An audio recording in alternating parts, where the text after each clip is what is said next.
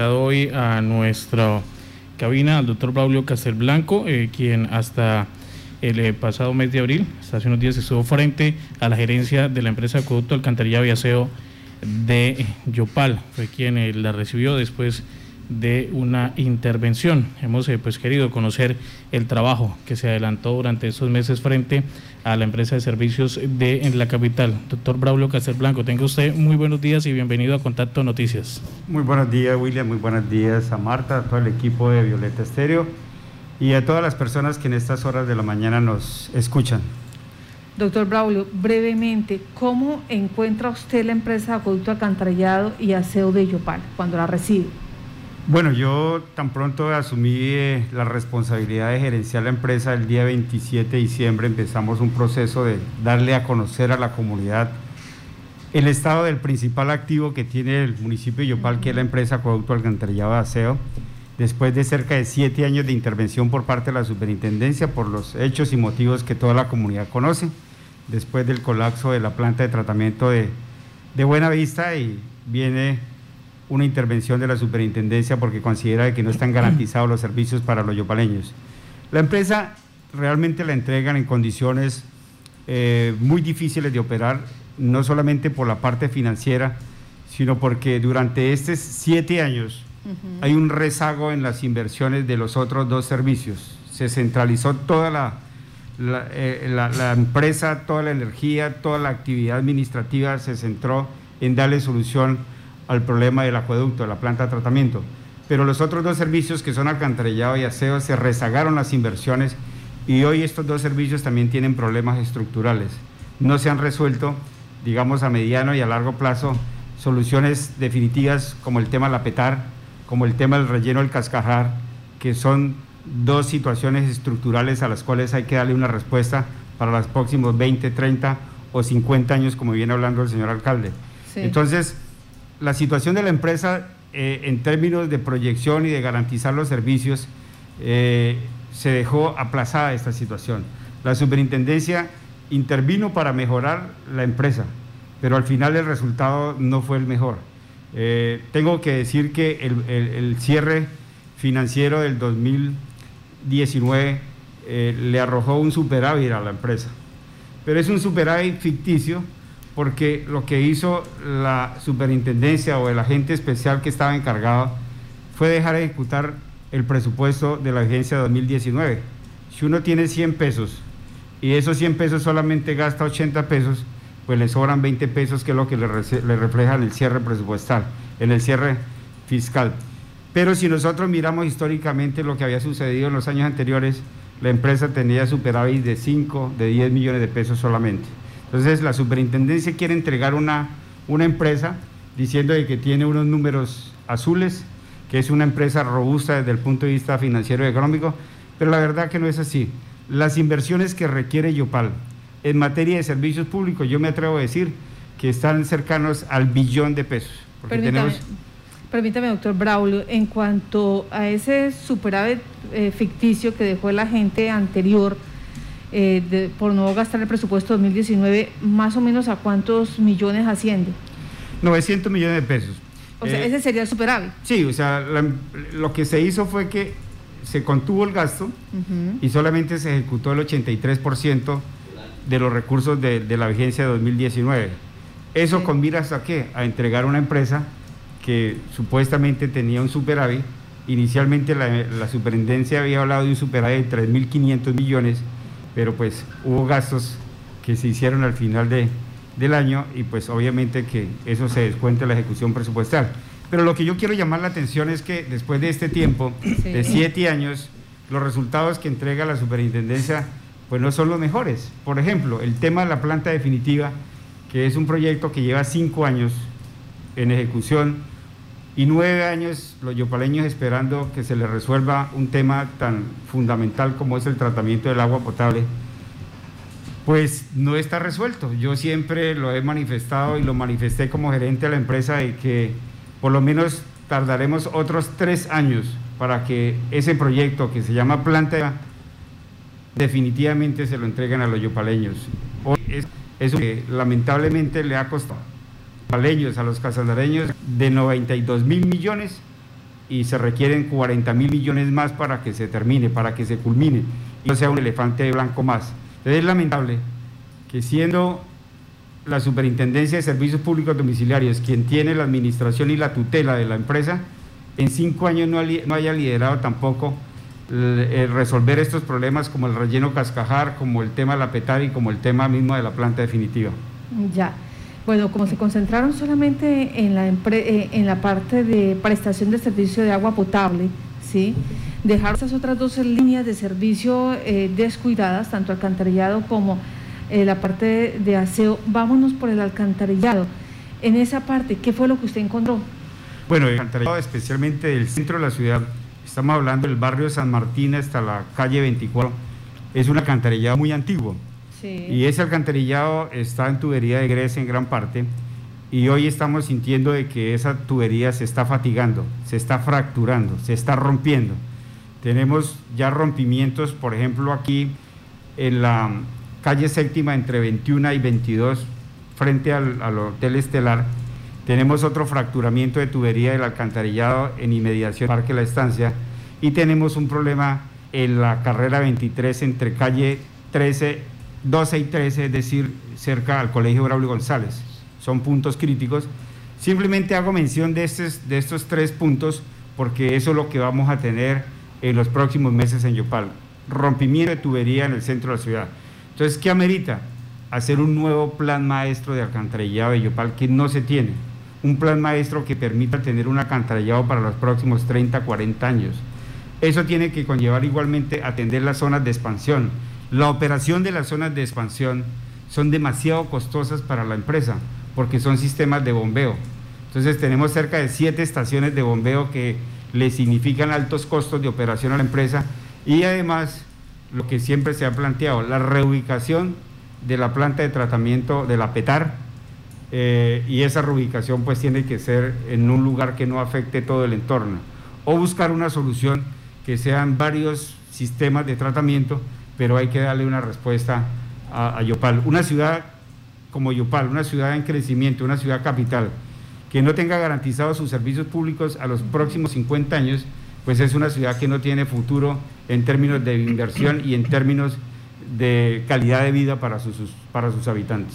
Nombraba usted, doctor Braulio, que inversiones para recuperar pues, toda esta infraestructura se acercan al billón de pesos. Ese es mi concepto, porque si estamos hablando, por ejemplo, de un plan maestro de alcantarillado, el solo estudio del plan maestro alcantarillado puede arrojar valor de 8 mil millones de pesos.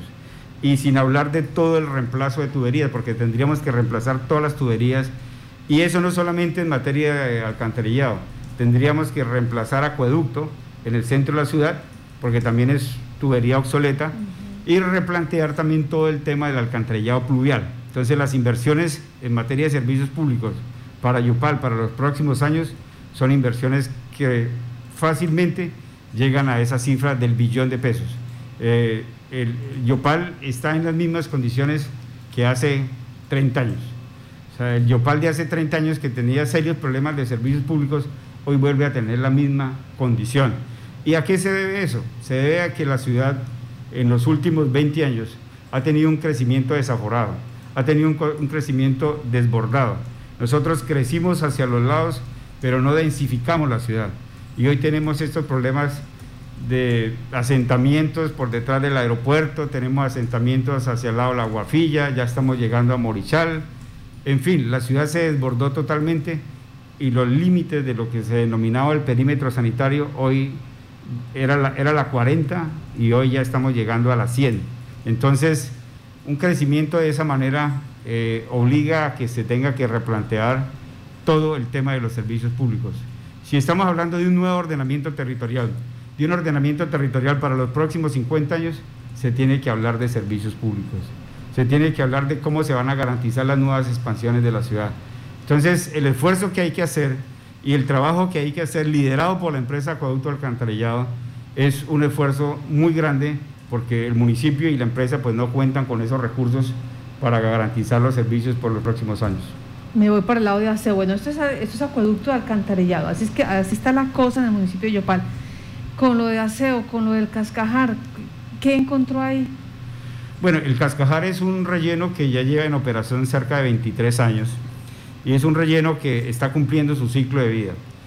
Se hicieron unas nuevas adecuaciones eh, hacia finales del año pasado, en el mes de diciembre, se entregó una nueva celda, es una celda eh, pequeña relativamente, es una celda que puede dar 12 meses de espera, pero la pregunta es, terminamos la trinchera 12, que es la que actualmente está operando, y qué va a pasar con la disposición final de las basuras de Yopal. Nosotros, y digo nosotros desde la empresa Acueducto Alcantarillado, habíamos venido liderando un proyecto para que se hiciese una planta de tratamiento de residuos sólidos, no continuar con la expansión del relleno.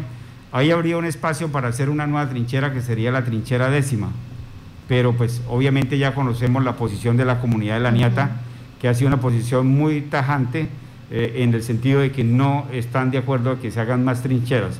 Entonces, la planta de tratamiento de residuos sólidos es una respuesta tecnológica para, para Yopal. Nosotros estamos botando la basura cuando podemos aprovechar todos estos residuos, haciendo todo un programa de cultura ambiental y de cultura de separación en fuente, haciendo una ECA municipal, vinculando todas estas personas que están dedicadas al reciclaje, todos estos empresarios que también están dedicados y darle aprovechamiento a los residuos de Yopal. La caracterización de los residuos de Yopal es buena. La basura de Yopal es buena en el sentido de que eh, un gran porcentaje, un 90% es aprovechable y se puede no solamente aprovechar eh, material eh, que digamos no es biodegradable generando abonos. Entonces todo lo que es la materia orgánica se pueden generar abonos y se pueden incentivar proyectos de agricultura y proyectos de mejoramiento de praderas con estos abonos que se puedan producir en la planta. Nosotros en este momento tenemos una producción de 150, 155 toneladas, por día, eh, porque ya muchos de los municipios que vertían sus residuos en el Cascajar ya no lo están haciendo, lo están haciendo en, una, en un nuevo relleno que tiene Paz de Ariporo, entonces eh, por eso se disminuyó eh, la disposición en el Cascajar. Pero sin embargo, haciendo un análisis, podríamos mensualmente aprovechar cerca de 3.000 toneladas. Y son 3.000 toneladas que generarían empleo, generarían eh, ingresos económicos para muchas familias y también ingresos para la misma comunidad y eso llevaría inclusive a que la misma tarifa de aseo se disminuya. Ha dicho usted, doctor, que cerca del 90% de bien era eh, material que se puede, que puede ser aprovechable. El 90%. Y hasta el momento pues, no hemos aprovechado de ese de este 90%. No, nosotros como tenemos, o sea, como se está haciendo la operación en este momento, es simplemente vertimiento. Lo que han hecho estas asociaciones de recicladores y algunas empresas particulares, eh, ellos aprovechan y suben al sistema único eh, que maneja la Superintendencia de Servicios Públicos y luego le cobran a la empresa servicios a la AAA, porque nosotros lo único que hacemos es recaudar y transferir. Por eso las personas han estado un poco atentas y alertas, porque en el recibo, en la factura, en el componente aseo, aparece algo que se llama aprovechamiento, que son 5.800 pesos. Esos recursos van para los recicladores y esa fue la pelea que yo me di antes de iniciar toda esta pandemia, toda esta emergencia, en pedirle a estas empresas eh, cuentas de qué están haciendo con estos recursos, aunque, aunque la que tiene la competencia la superintendencia pues nosotros estamos en cierta manera manejando recursos públicos y se han transferido más de 1.200 millones, pero uno mira a los recicladores en condiciones de calle, personas que ni siquiera tienen una dotación, que ni siquiera tienen eh, los mínimos medios para vivir, un contrato de trabajo, unas prestaciones sociales. Entonces, estamos haciendo ese ejercicio junto con el señor personero, el doctor Alberto Peña, y la dirección comercial pero pues eh, quedó aplazado por todo este tema de la contingencia que genera la, la pandemia. Pero el tema de basuras es un tema también que se, se, está contra la carrera. Hay que tomar una decisión y una decisión pronta. Si se va a hacer una planta de tratamiento de residuos sólidos, se tendría que iniciar ya, porque como lo dije inicialmente, tenemos 12 meses de vida de la trinchera 12, que es la, la única trinchera que en este momento está en operación. Por lo demás, digamos, el relleno tiene un proceso ya de clausura. Nosotros alcanzamos a dejar eh, un parque de, que hemos denominado de recuperación ambiental, el Parque Macondo, que es una área ya consolidada eh, y lo que se, se, pretende allí es hacer educación precisamente para que la gente empiece y los niños empiecen a tener la cultura de separar en casa. Hay que tener esa cultura eh, que ya se han implementado en varios municipios de Colombia y sería yo creo que la solución más óptima para Yopal tener una planta de tratamiento de residuos sólidos.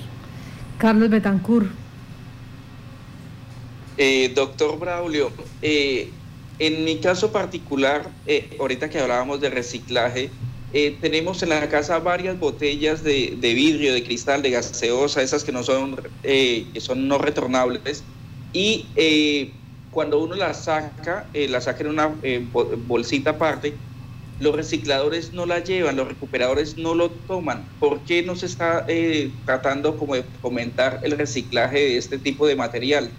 ¿O qué es lo que pasa? Carlos, buenos días. Pues precisamente como la empresa de Acueducto Alcantarillado de SEO no tiene su propia ECA, que sería, digamos, todo un proceso de separación, pues nosotros lo que hacemos es recoger todos los residuos y los mezclamos y los llevamos al relleno. Esa es nuestra operación. Eh, los recicladores pues tratan de tomar lo que más les genera recursos.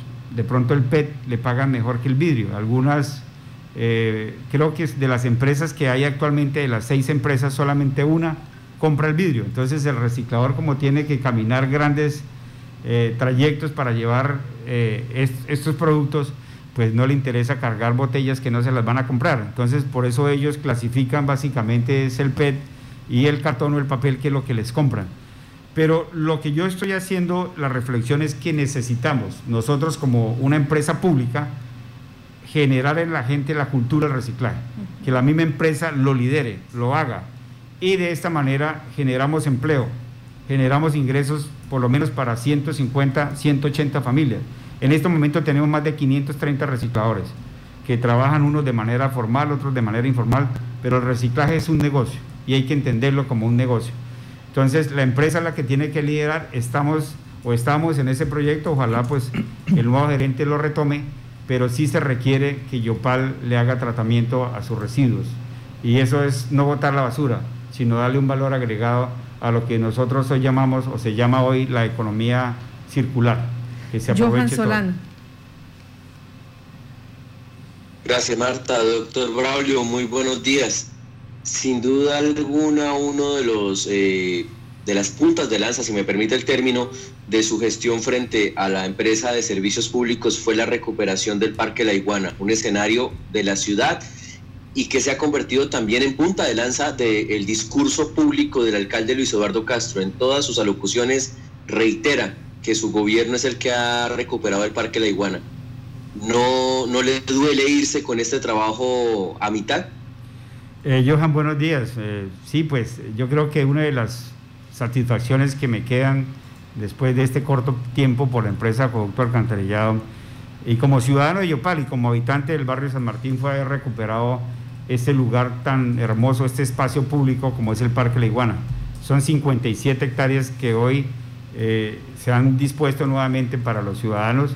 Fue un trabajo eh, mancomunado con líderes sociales, con las juntas de acción comunal, con los ediles, los mismos funcionarios de la administración municipal, funcionarios de la empresa Acueducto. Se unió Yopal en torno a la recuperación de este parque y yo creo que es muy satisfactorio hoy poder contar con este espacio. Precisamente una de las actividades que, que se, yo hice como gerente en los últimos días que estuve fue empezar una limpieza para la entrada del invierno. Todos sabemos que cuando llega el invierno empieza a aflorar la maleza. Entonces, eh, el nuevo, digamos, director o responsable del parque, que es el ingeniero Gonzalo Bianchán, con él se coordinó y se está trabajando en hacerle la limpieza, mantener el parque. Eh, también hay unos eh, guardabosques que han estado pendientes de que no se invadan nuevamente las zonas del parque y eh, eh, se ha venido también eh, a través de una manera muy cívica sembrando árboles. Ahí hemos tenido al concejal Betancur que está sembrando árboles, igualmente la Junta de Acción Comunal del barrio San Martín, algunos ediles. Y no hay que darle la espalda al parque, hay que continuar y pues estaremos atentos como ciudadanos, seguiremos vinculados a este espacio. Ya se hizo lo más, tenemos que hacer ahora lo, menos que es mantenerlo. Eh, tengo entendido que el señor alcalde eh, para el mes de mayo eh, tiene previsto el alumbrado público de todo el parque. Eso es muy importante porque permite mejorar la seguridad y también permite que la gente pueda ir de noche. Ahora pues nos están permitiendo por lo menos ir a hacer ejercicio, caminar dentro de las medidas del protocolo de seguridad.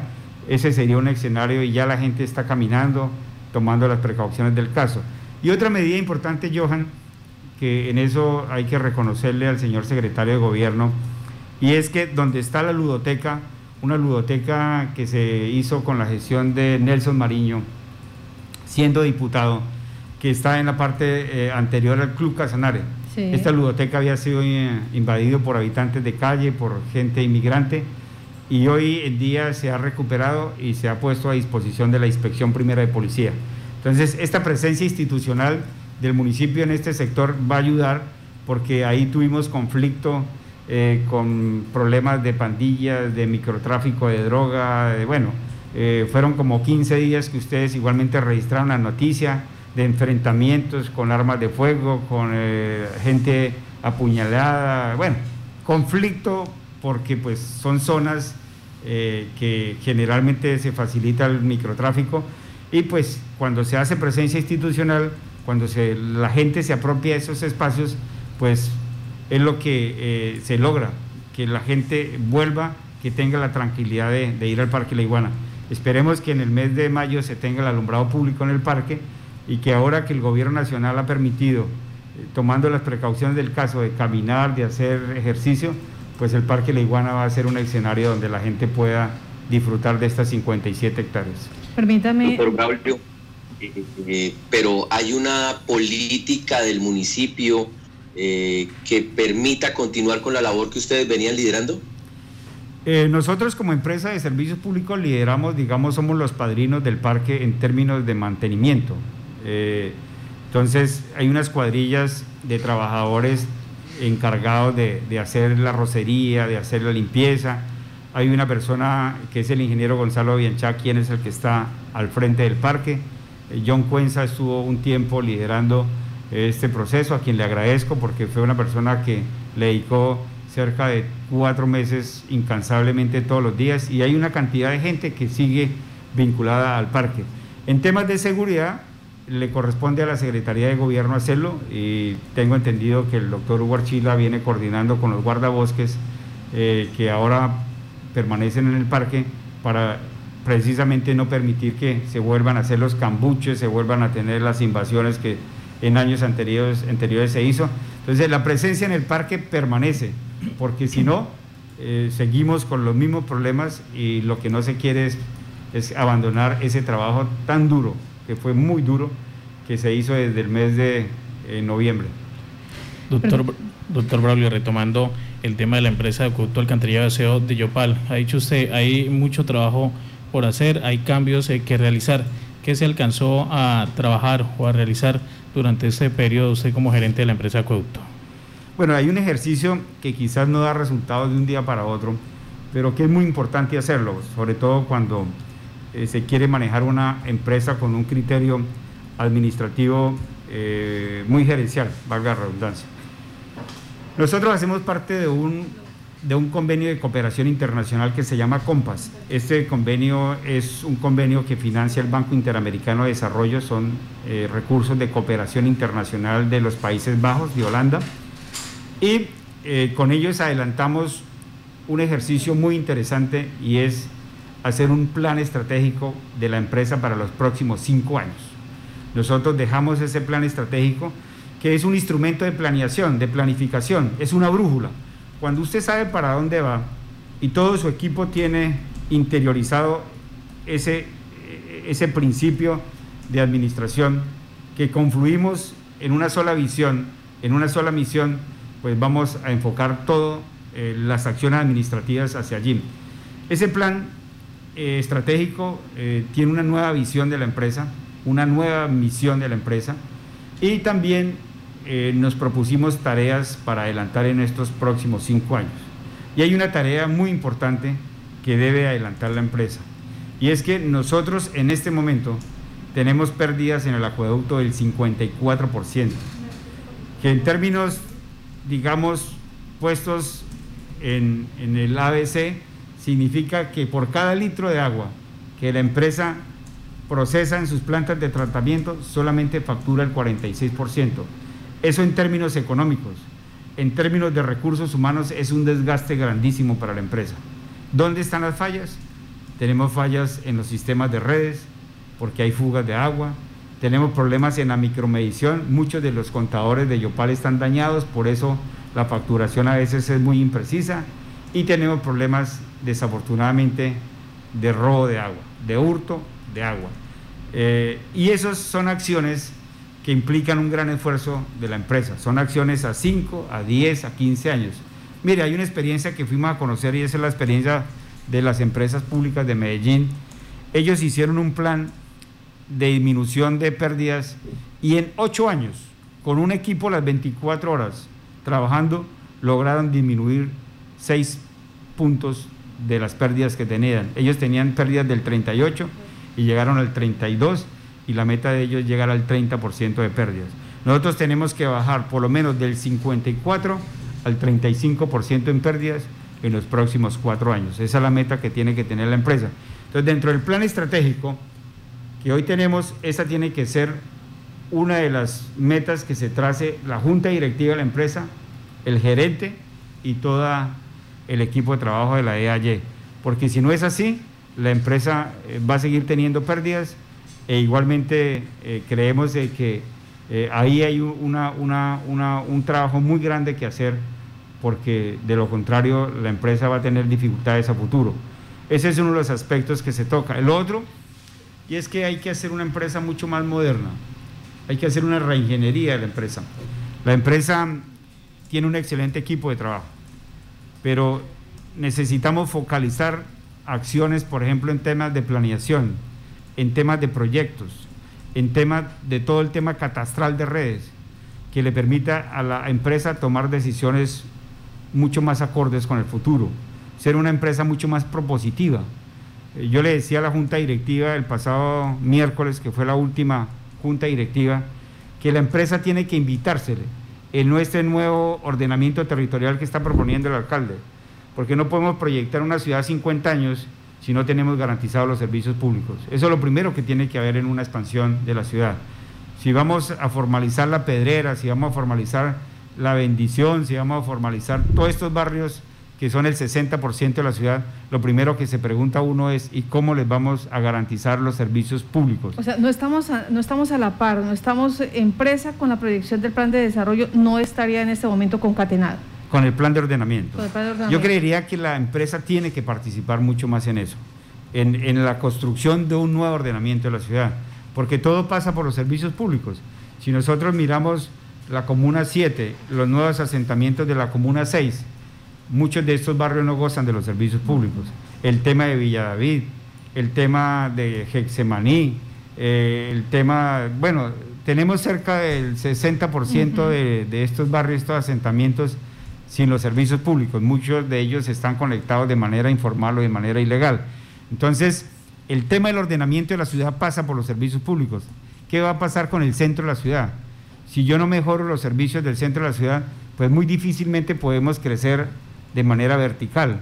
Eh, por ejemplo, el tema que tenemos ahorita en la calle séptima, empresa estelar, el hotel estelar, y ahí está también un restaurante muy tradicional de Yopal, que es el Camarón Rojo, pues tienen al frente de sus negocios colapsado el alcantarillado. Entonces, imagínense si, si, si, seguimos con esta situación en todo el centro de la ciudad, nadie va a querer invertir en el centro de Yopal. Entonces, a eso hay que darle una solución, pero no una solución como lo estamos haciendo ahora, que vamos a reemplazar la tubería, sino tiene que ser una solución de un nuevo plan maestro de alcantarillado que proyecte la ciudad a los próximos 50 años, una nueva PETAR, y tenemos que incorporar todos estos barrios que están eh, por fuera del perímetro del alcantarillado en este momento. ¿Cuánto se gasta, por ejemplo, en este cambio de, alcantarillado, en esos tramitos que estamos haciendo? Esos tres tramos pueden llegar cerca a los 320 millones de pesos, los tres tramos de alcantarillado. ¿Quedó alguna proyección para realizar esos cambios? Sí, eh, digamos nosotros eh, actuamos de manera urgente, eh, la, dirección técnica hizo la revisión, ya tenemos el proyecto y se había paralizado un poco porque pues las disposiciones nacionales era que no se podía hacer ninguna obra de construcción. Tan pronto el gobierno nacional autorizó de que se podían adelantar procesos para garantizar servicios públicos, eh, entró en proceso de, contratación y, creo que pues eh, ahora la próxima semana eh, se estarán adjudicando ya esos contratos para que se proceda al reemplazo de esa tubería. Pero yo no me puedo imaginar que los muchachos vuelvan a clase, los del Braulio González, y tener aguas residuales, y ahí tenemos también como siete clínicas, aguas residuales por todas las calles. No solamente, vamos a, tener, claro, no solamente vamos a tener el problema del COVID, sino también el problema del dengue y el problema de otras enfermedades que tienen que ver con la salud pública. Y también aquí, por ejemplo, el, hotel, un hotel que, que, esté lleno de pasajeros y que no pueda disponer de las aguas residuales sería un problema sanitario. terrible, sanitario. Entonces, eso hay que hacerlo sí o sí y son procesos que quedaron ya, eh, digamos, de, en materia contractual garantizados. Acompañado del doctor Braulio Castelblanco, es gerente de la empresa Acueducto Alcantarillado de Aseo del municipio de Yopal, hablando eh, de todas estas cositas que, nos interesan a, a los casanareños porque si Yopal no tiene una empresa estable en la prestación de estos servicios, muy seguramente eh, no será la ciudad que ale el comercio, los empresarios, los proyectos de gran inversión en nuestro sector. Y eh, lo que nos ha dicho así en sumatoria, un billón de pesos se estarían necesitando para restablecer, digamos que parte o casi que la totalidad de la red sanitaria y también de la red eh, de acueducto y con esto fortalecer la empresa de acueducto alcantarillado. Sí, porque estaríamos hablando, digamos, si nosotros pensamos en un nuevo plan maestro de alcantarillado, en un nuevo plan maestro de acueducto significa que vamos a incorporar todas estas zonas de expansión, que son el 60% de la ciudad. Sea, es formalizar la ciudad hasta las 100, llevarlo hasta la Guafilla y encerrar acá por todo el sector de Matepantano. Entonces, es hacer una nueva ciudad, casi que incorporar más del 50% de Yopal. Entonces, eso implica una cantidad de, de recursos, por ejemplo, el colector de la 70. La 70 es una vía principal que va por debajo del aeropuerto. Este solo colector de alcantarillado puede costar 90 mil millones de pesos. Un solo colector. Un solo colector. Estamos hablando de un solo colector. Que recogería todos estos barrios que están eh, por debajo del aeropuerto y algunos sectores que están aledaños al aeropuerto. Estoy hablando solamente de un tema. Sí. hablemos de la PETAR. El alcalde está pensando que la PETAR eh, se podría ubicar eh, cerca a Quebrada Seca. Entonces, si nosotros miramos la construcción de la planta más las líneas del emisario, fácilmente estamos hablando de un proyecto que sobrepasa los 180 mil a 200 mil millones de pesos. Es apetar en esos polígonos que ya se ha dicho, hay más o menos 3, 4 que se hablaba posiblemente. Usted que logró verlos ahí desde cerquita, desde, desde el análisis técnico de la empresa, ¿dónde debería quedar? O sea, eh, nadie quiere tener una petar en inmediaciones de, su casa. Entonces, obviamente, por ejemplo, ahorita el problema que se tiene con la comunidad de San Rafael de Morichal, el corregimiento de Morichal, si vamos a poner cerca Tilo, pues obviamente los tileños van a manifestar que no quieren tener petar ahí. Entonces, está pensando en un lugar mucho más abajo de Tilo Irán, eh, que tenga la menor afectación y además recoger las aguas residuales de estos dos corregimientos, eh, especialmente Morichal ha tenido un crecimiento muy grande, es una zona ya conurbada de Yopal. Entonces, pensar en una petar tendríamos que pensar en un lugar por lo menos distante de unos 35 a 40 kilómetros de Yopal. Y eso pues implica costos. Actualmente, ¿qué, está pasando? Eh, creo que fue en el gobierno de eh, Raúl Flores, se hizo un emisario que va desde La Petar hasta abajo, más abajo de Morichal, del, casco urbano del centro poblado de Morichal. Ese emisario nunca ha funcionado. Corporinoquia nunca le dio viabilidad a ese emisario. Y fue una ¿Pero es porque no sirve o porque Corporinoquia eh, no le dio esa viabilidad? Bueno, yo no sé, la, la, ingeniera Marta Plazas, que era la directora de esa época, durante ocho años dijo que no. Entonces, mm, ella termina su periodo y viene el juez administrativo porque ahí hay una acción popular y el juez administrativo toma la decisión de darle 20 días a la empresa para conectar ese emisario final. Eh, nosotros iniciamos el proceso con Corporinoquia para habilitar, digamos, los permisos y quedamos eh, en el camino porque a raíz de, la emergencia pues se tuvo que suspender, pero eso es un proceso que se tiene que dar. Por lo menos va a facilitar eh, el, no seguir contaminando el caño Ciba. Y el río, pues el río Charte lleva una mayor caudal de agua y los impactos pues son menores. Y eso tiene que ir unido a qué? A que tenemos que mejorar los vertimientos. Y mejorar los vertimientos significa que tenemos que mejorar los procesos de la PETAR. La PETAR necesita una inversión cercana a los 5 mil millones de pesos en este momento. Dos lagunas están colmatadas, o sea, no están funcionando. Necesitamos otro filtro percolador.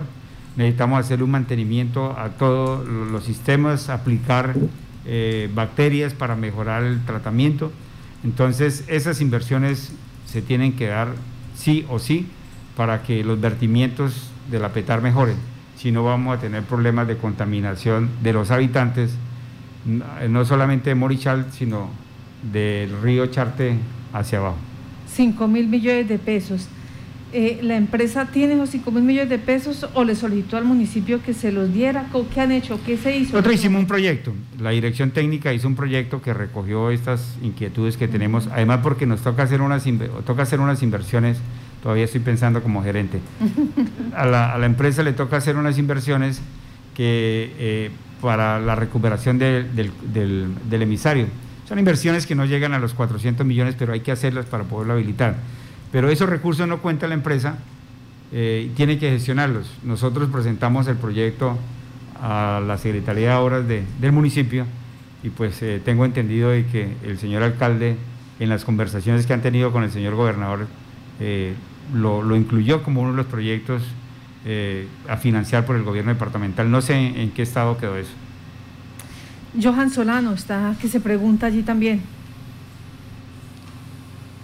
Sí, Marta, gracias. Eh, pues doctor Braulio, sin, sin duda más allá del tema de su gestión que ha sido ampliamente reconocida por los ciudadanos a través de las redes sociales, dándole como ese agradecimiento y dándole la despedida de su cargo, también queda eh, en el ambiente el hecho de que una persona que tuvo la injerencia que tuvo Braulio Castelblanco en la campaña del actual alcalde, que estuvo con él desde que arrancó todo este tema de la administración, incluso eh, si no estoy mal, usted se posesionó antes de que asumiera la alcaldía Luis Eduardo Castro y hoy en día le dice adiós a la administración municipal.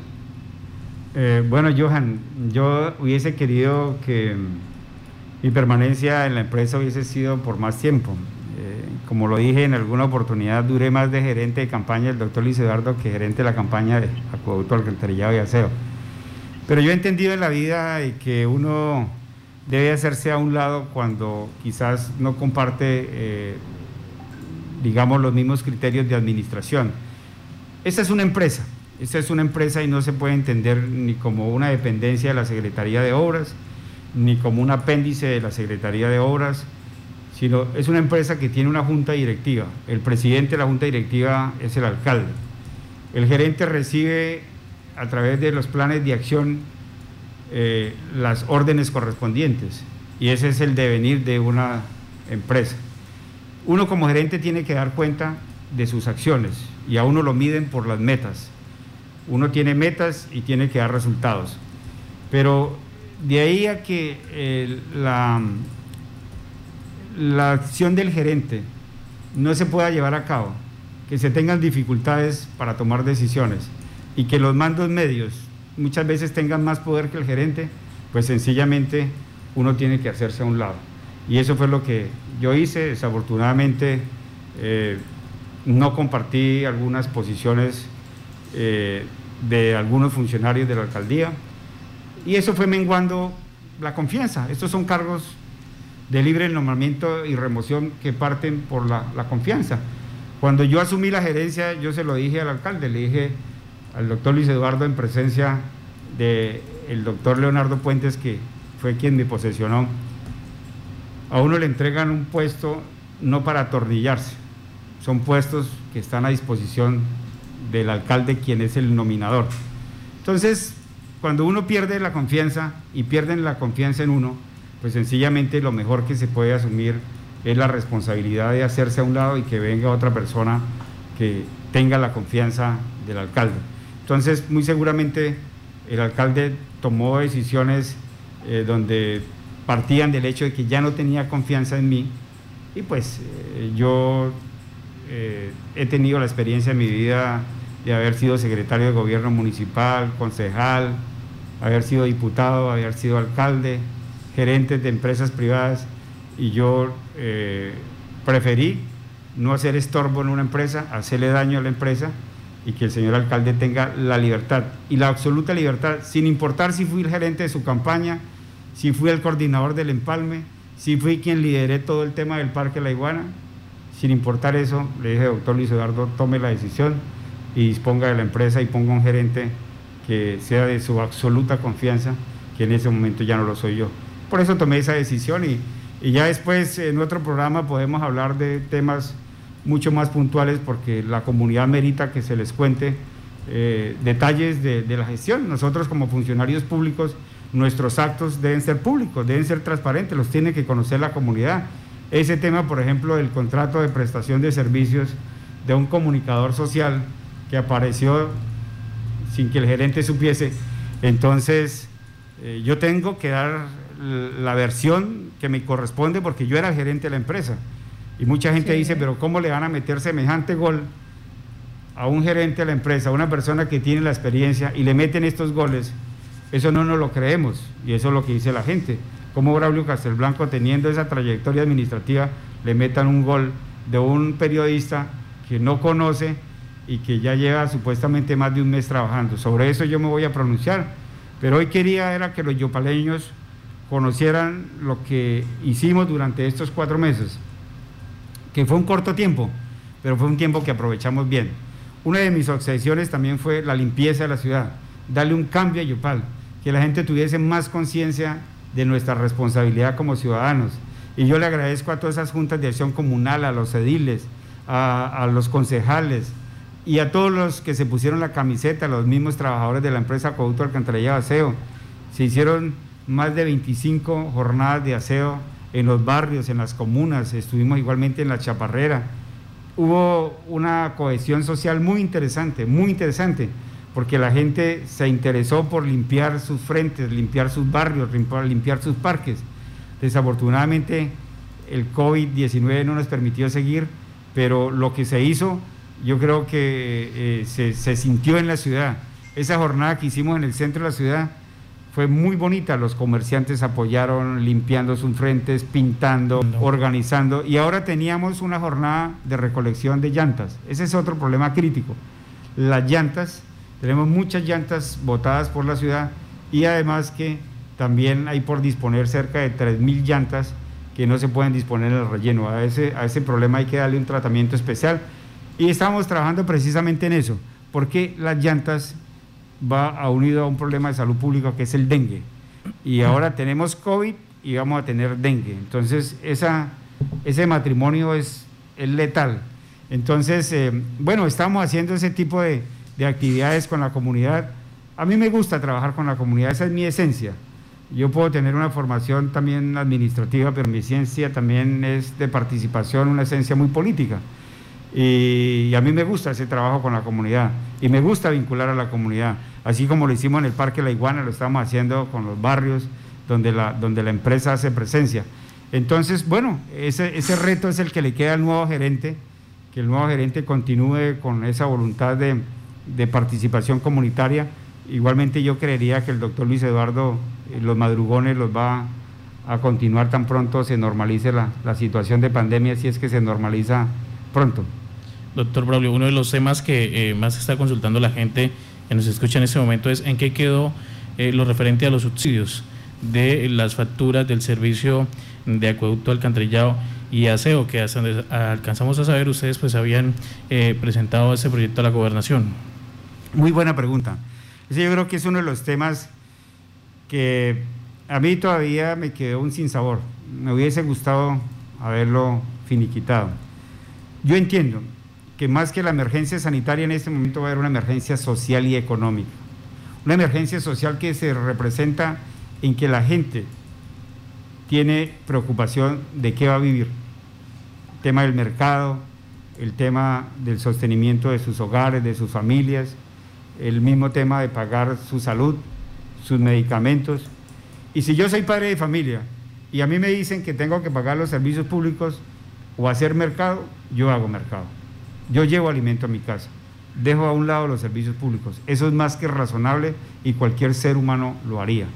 El gobierno nacional, ¿qué ha hecho? El gobierno nacional lo que dijo a través del decreto 580 es, difieran el pago a 36 cuotas para los estratos 1 y 2. Denle unos incentivos al sector comercial, pero difieran pagos. Eh, los que puedan, subsidien un poco más la tarifa, el estrato 1 eh, llévenlo hasta el 80%, al estrato 2 hasta el 50% y al estrato 3 hasta el 40%. Las empresas y los municipios que lo puedan hacer. O en su defecto, financien el 100% de la tarifa que no está subsidiada, el, el, tramo de tarifa que no está subsidiado. El 23 de marzo, el señor alcalde le envió un oficio al doctor Salomón Sanabria, gobernador de Casanare, pidiéndole apoyo para financiar los estratos 1 y 2 durante tres meses. Eso tenía más o menos un, un costo de 2.700 millones de pesos, pero la respuesta del señor gobernador fue que se tenía la voluntad, pero que el marco jurídico en ese momento solamente era para gas y era para... Um, ¿Energía? Sí, gas y energía, precisamente. Entonces salió el decreto 580 y ya involucra eh, acueducto, alcantarillado y aseo. Yo el 23 de, abril le envié al señor gobernador eh, una solicitud eh, pidiéndole que se subsidiaran las tarifas de Yopal. Le di dos escenarios al señor gobernador, dos posibilidades le pedí al señor gobernador. Una, que subsidiara el tramo, que dice el decreto que los, los del estrato 1 pudiesen llegar hasta el 80%, los del estrato 2 hasta el, el 50% y los del estrato 3 hasta el 40%. Ese escenario representa 300 millones de pesos mensuales. Si hablamos de tres meses, que sería abril, mayo, junio, serían 900 millones. Ese escenario. O el otro escenario que se le planteó al señor gobernador es un escenario de subsidiar el 100% del restante de la tarifa. En este momento, por ejemplo, el municipio subsidia al estrato 1 el 70%, al estrato 2 eh, el 40% y al estrato 3 el 15%. Uh -huh. Entonces era subsidiar el resto del tramo de tarifa y eso tiene un valor por los tres meses de 5.400 millones de pesos. Que en ese momento los eh, asumiría el municipio. En este momento los tiene que asumir el usuario, pero lo que estamos pidiendo es que lo asuma la gobernación o en su defecto el municipio, el municipio. Yopal, para que la gente tenga la libertad en este momento de no pagar sus servicios por tres meses. Hay aquí un componente especial y que eso lo tomó la alcaldesa de Bogotá. Y es que el estrato 3 es un estrato bisagra. Ni son pobres ni son ricos, son clase media. En Yopal tenemos cerca de 11 mil usuarios de estrato 3 pero ellos son eh, beneficiarios solamente de un, de, una, de un subsidio del 15%. Entonces nosotros los incluimos dentro de la solicitud que se hizo al gobierno departamental. Sería muy bueno. Son 11 mil usuarios. Estamos hablando de una cuarta parte del total de los usuarios de la empresa. Uh -huh. Y estas, estas familias, uno dice, no, pues, son, ¿quién, es, ¿quién es de estrato 3? El que de pronto tenga una casita, eh, tenga algún puesto y tenga de pronto un vehículo, una moto, ese es el estrato 3 de Yopal. ¿Gobernación qué ha dicho sobre esos subsidios? El señor gobernador se le radicó la semana pasada esta solicitud. Eh, yo creo que él va a hacer un pronunciamiento en los próximos días. Ya está el marco regulatorio. Me imagino que harán la evaluación financiera porque pues esto tiene que hacerse eh, igualmente con recursos. No solamente es tener la intención. Porque preguntan, oye, ¿por qué Yopal no subsidia los, los servicios y ya lo hizo San Luis de Palenque, Trinidad, Tocorozal, creo que lo va a hacer para Diariporo también. ¿Por qué no lo hace Yopal? Porque para subsidiar se tiene que tener los recursos, la disponibilidad de recursos. Porque si no se tiene la disponibilidad de recursos, pues la empresa de servicios va a tener problemas. Eh, ese fue uno de los puntos también que dejé en claro en la última junta directiva, y es que es urgente y obligatorio que la empresa haga un plan de contingencia financiera. Porque si la gente no paga los servicios, pues sencillamente la empresa no va a tener ingresos.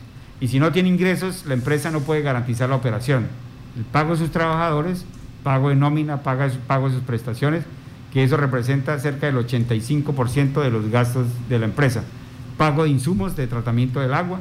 Entonces, la empresa tiene que garantizar sus ingresos. ¿Eso cuánto asciende, es 85%? Eh, más o menos 2 mil millones mensuales, entre nómina, pago, eh, lo que son insumos, tenemos que tener 2 mil millones en caja. Es que hago memoria, usted decía, hasta el mes de mayo la empresa cuenta con recursos para asegurar los gastos de la empresa que van desde pago de nómina, insumos y necesidades que se den. Después de mayo no sabemos. Es una situación, ahí hay varias, varias circunstancias, yo la planteé a la Junta Directiva y en eso yo quiero dejar constancia. Y es que Findeter lanzó unas líneas de salvamento para los operadores de servicios públicos. Estas líneas de salvamento es darle caja a las empresas para que puedan financiar sus costos operativos, porque si el gobierno nacional nos dice, financien a 36 meses el pago de las facturas, pues tenemos que tener los recursos para suplir esa deficiencia o ese hueco que nos deja la financiación. Entonces, Findeter lanzó el día miércoles una línea de, de, crédito, cero intereses para las empresas de servicios públicos. Y en eso se tiene que mover muy rápidamente el nuevo gerente, porque ustedes saben que los primeros que llegan son los grandes operadores, empresas públicas de Medellín, Acueducto de Bogotá, las empresas públicas de Manizales, en Cali, y se van a llevar los recursos. Pasa con lo que estaba, con el tema que, que hoy en día eh, se está criticando de Bancoldes 260 mil millones que para apoyar a los pequeños empresarios y llegaron 10 empresas y se llevaron el 90% de los recursos. Entonces, la empresa de Acueducto Alcantarillado de Yopal, que hoy no es de las empresas más grandes del país, tiene que inmediatamente, la próxima semana, de una vez solicitar recursos, que yo pienso que podrían ser de cerca de 2.300 millones para atender la contingencia y tener caja. ¿Qué ha pasado ahora?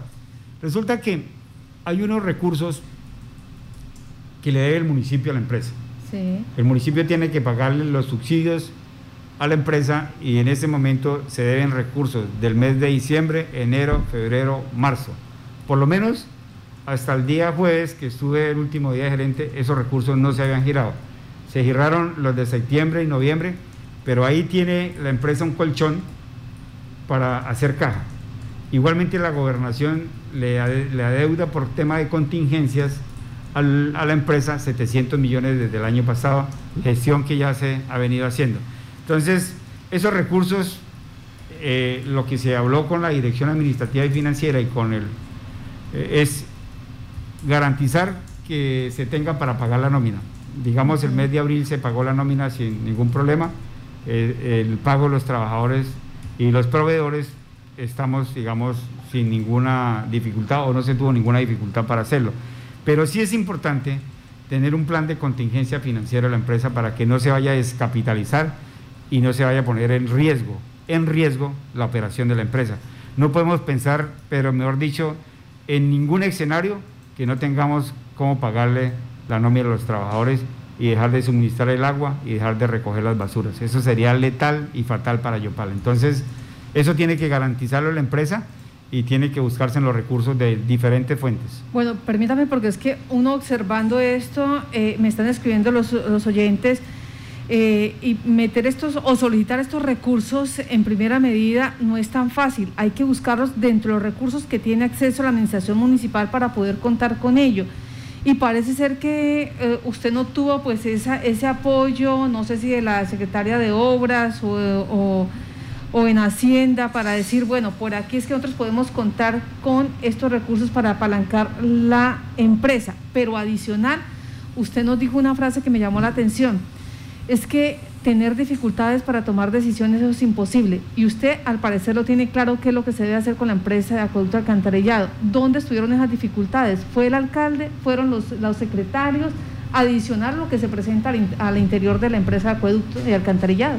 Mire, Marta, la primera dificultad que yo tuve fue el, el que se viera la empresa de servicios públicos como una empresa. ¿Cómo la veían entonces? Como un apéndice de la Secretaría de Obras. Ah. Como una, una oficina adscrita a la oficina de obras. Cuando se tiene ese concepto, pues ¿qué es el gerente? El chino de los mandados. Así en términos castizos, como lo diría Walter Silva. Cuando usted tiene una empresa que la tiene adscrita, la tiene como un apéndice de su Secretaría de Obras, pues sencillamente el gerente es el pelado de los mandados.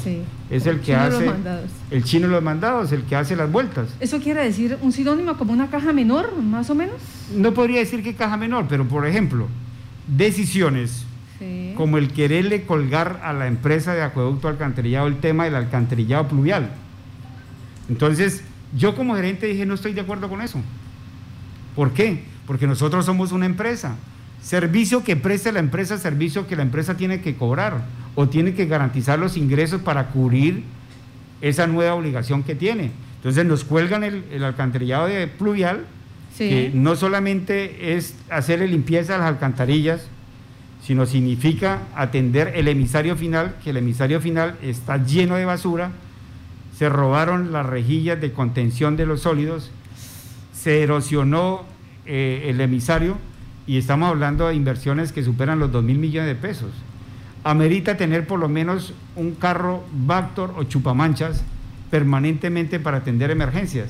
En el invierno eh, de hace 12 días eh, se reportaron más de 14 emergencias, se inundó gran sector de Yopal. Bueno, ¿y usted qué hizo para que Marta Mojica pues eh, cambiara de opinión o, no logró No creo que van a cambiar de opinión. Yo dije, eso no se puede hacer. ¿Pero es decisión del alcalde o de la ingeniera Marta Mojica? Pues lo que pasa es que ahí sí yo no sabría decirle, o sea, el que manda es el alcalde pero en la junta directiva hace parte la secretaria de obras. Y ella es la que impone esto. Entonces, por ejemplo, el tema del alcantarillado pluvial, el tema de Villa David, el tema ahorita de la bendición, son decisiones que se tienen que tener y se tienen que tomar con un criterio técnico también.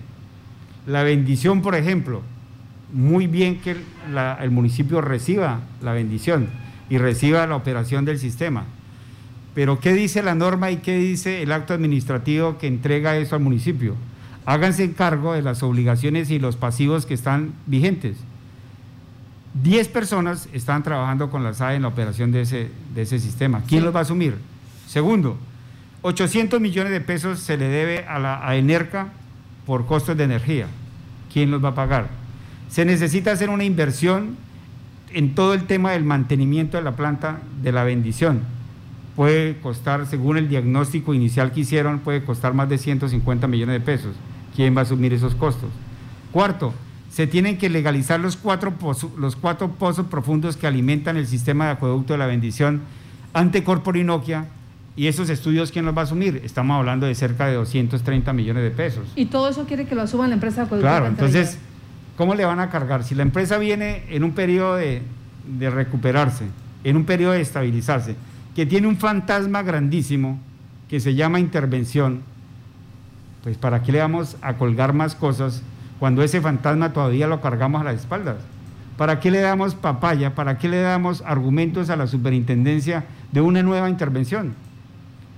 Acordémonos que cuando estuvo la doctora Amanda, sí.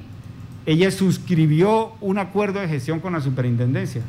Ese acuerdo de gestión se hizo por un lapso de tres años donde la empresa hacía inversiones, tomaba decisiones administrativas, so pena a ser sancionada nuevamente la empresa Acueducto Alcantarillado Yopal. ¿Cuánto tiempo tenemos? Año y medio. o sea, ya llevamos año y medio de ese ah, acuerdo de, gestión.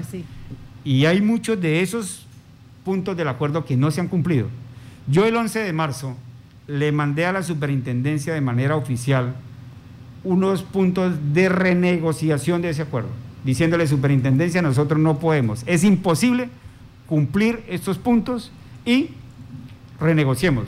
Hagamos un nuevo acuerdo de gestión, que lo podamos cumplir y no estar abocados a multas o estar abocados a una nueva intervención. Johan Solano.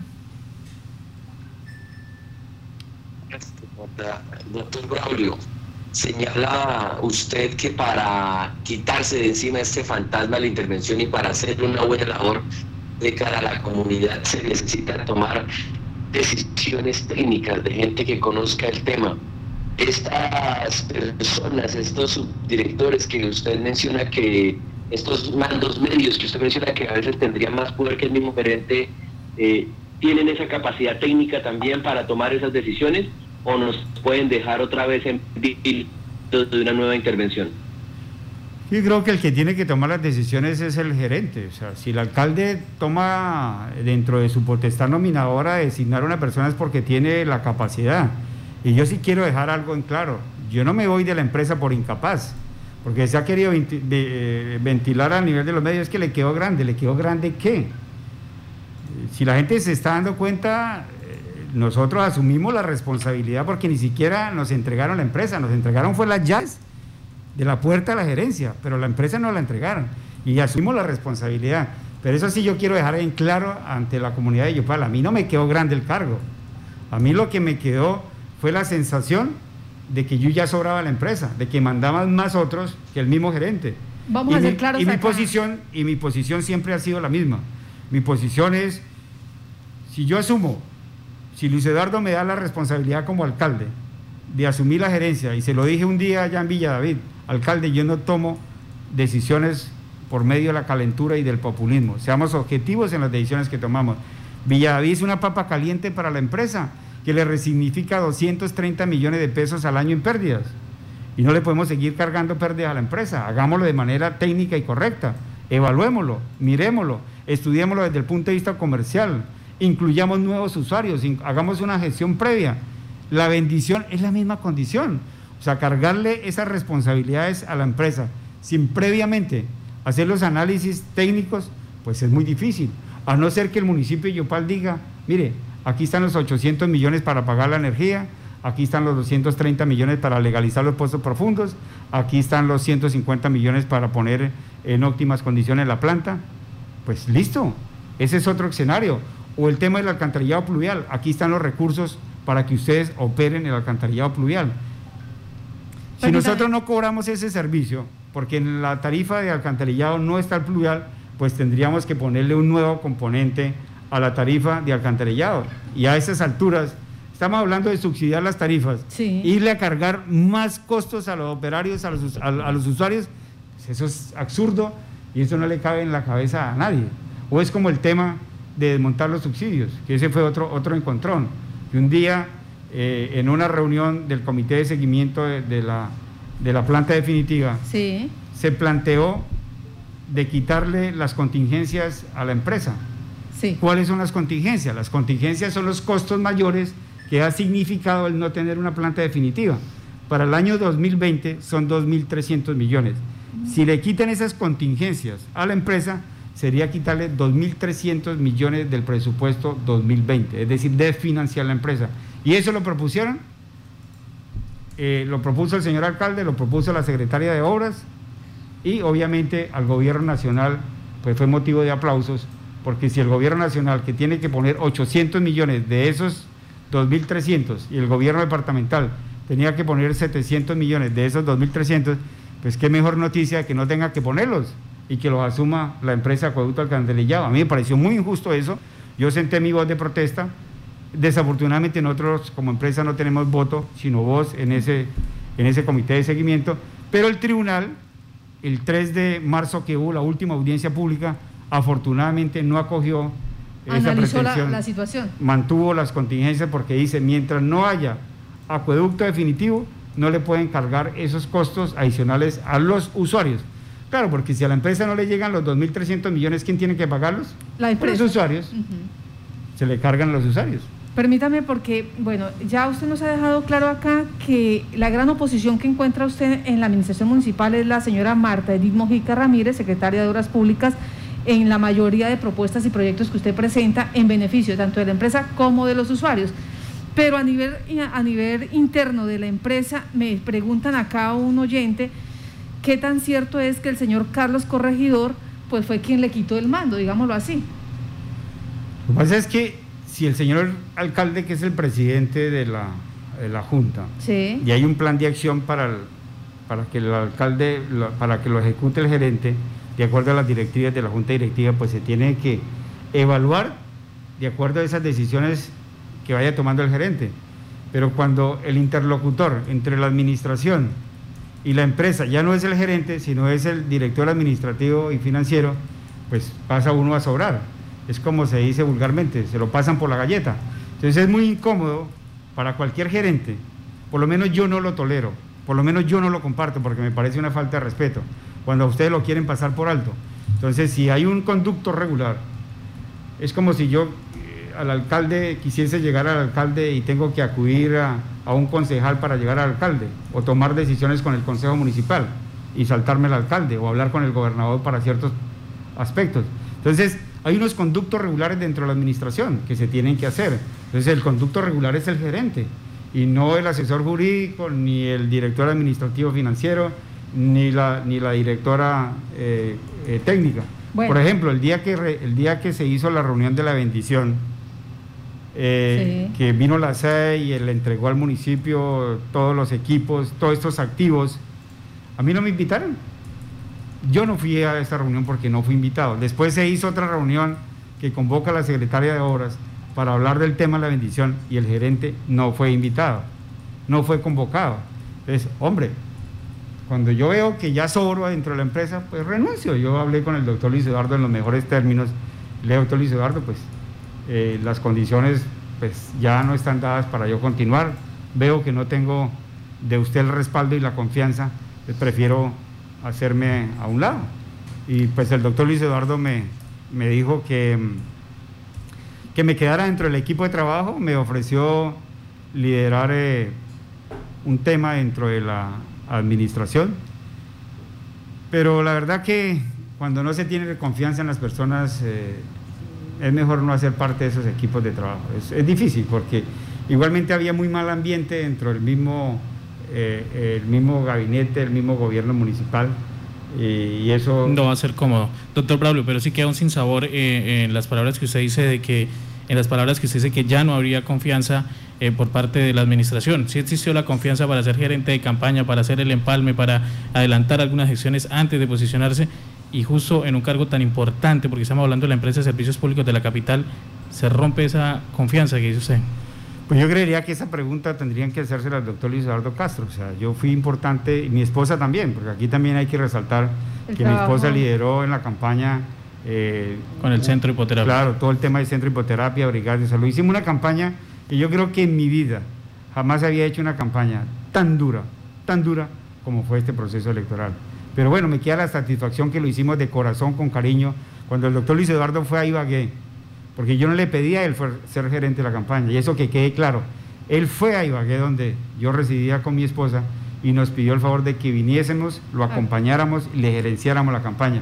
Entonces yo creería que el doctor Luis Eduardo tendría que decir por qué Braulio Castelblanco y María Rosa Castro en el periodo de campaña fuimos importantes, fuimos necesarios, luego en el empalme, luego en el tema del Parque La Iguana y ya en la gerencia solamente cuatro meses y ya eh, perdimos la confianza. Se acabó esa confianza. Se acabó el amor. Se acabó el amor, sí señor.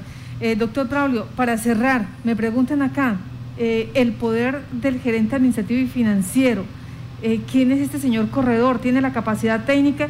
¿Por qué tiene que mandar más que usted? O sea, ¿cómo, cómo, por qué se da eso? Yo, yo quisiera que después tuviéramos otra charla si me invitan y traemos tinto porque no hay tinto. Traemos el invitado trae el tinto y los buñuelos. Que conversáramos de esos aspectos porque sí es importante que la gente los conozca. O sea, yo, yo me voy en los mejores términos con el señor alcalde. Yo le deseo los mejores éxitos a Luis Eduardo. Y mire, yo quiero decirle algo, y yo quiero que el alcalde lo diga públicamente. Sí. Yo al doctor Luis Eduardo jamás le pedí nada a cambio para estar acompañándolo en la gerencia de su campaña. Y se lo dije en una junta de gobierno. señor alcalde, usted no me debe nada, yo no le pedí contrato ni le pedí puestos. Es más, mi esposa ha trabajado durante todo este tiempo de manera gratuita, honoren. Ella no tiene ni contrato ni tiene nada. Ella le nace. Ese fue el compromiso del doctor Luis Eduardo con María Rosa. María Rosa le dijo, ese proyecto es mío, yo lo formé, yo lo ideé, yo me esforcé por llevar a hipoterapia donde hoy es hipoterapia y lo único que le pido al señor alcalde es que hipoterapia vuelva a abrirse. Y así fue, porque ese centro de hipoterapia, ¿qué era? Era un garaje de la S Salud Yopal, era un sitio de chatarrería que lo habían abandonado. Eso estaba abandonado. Y viene María Rosa y lidera todo este proceso de nuevamente hizo el parrando del mes de diciembre, pero ella también la han dejado a un lado. María Rosa hoy en día ya no la tienen en cuenta para absolutamente nada y pues muy seguramente ella entregará también su responsabilidad en, el centro de hipoterapia. Pues muchas gracias a usted, doctor Braulio Castelanco. Estaremos muy pendientes de, ese, de este segundo tema que nos promete usted, nos va a contar qué es lo que pasa al interior, tanto política como técnicamente, entre la empresa de Acueducto Alcantarillado de Aseo, las situaciones que llevan en este momento a la toma de su decisión de presentar renuncia, aceptación de la misma, casi no alcanza a renunciar cuando ya colocan otro, otro gerente. Y en ese orden, pues estaremos eh, diciéndole a la opinión pública qué es lo que está sucediendo allí. Que tenga buen día, doctor Bueno, Martica, muchas gracias a ustedes, a William, a todo el equipo técnico. Y yo solamente quiero terminar eh, esta entrevista diciendo que yo me voy de la empresa tranquilo, me voy eh, obviamente todavía con la insatisfacción de no haber hecho mucho más, pero en cuatro meses demostramos de la capacidad que tenemos, del liderazgo que tenemos. Así lo hicimos en campaña, así lo hicimos en el empalme, así lo hicimos liderando el Parque La Iguana, así no se quiera reconocer, pero me quedaré en Yopel igualmente liderando procesos. Mm, yo nací aquí, me he formado acá, por algunos motivos de orden público tuve que irme. Eh, y aquí estaré en Yopal, no tengo ni rencor, ni tengo nada, palabras desobligantes para el doctor Luis Eduardo Castro pero sí quiero eh, ser sincero y ser honesto con Yopal. Y no me voy ni por negligente, ni me voy por que me quedó grande el cargo, ni me voy por corrupto, eh, ni me voy porque me quisiera quedar con, con la empresa, no. Me voy porque creo que uno tiene que tener la dignidad, la dignidad de hacerse a un lado cuando uno hace estorbo. Y en este momento yo hacía estorbo ya en la empresa. Entonces esa es mi posición y y ahora pues tomándonos un café en estos próximos días estaremos hablando de más detalles respecto a mi renuncia.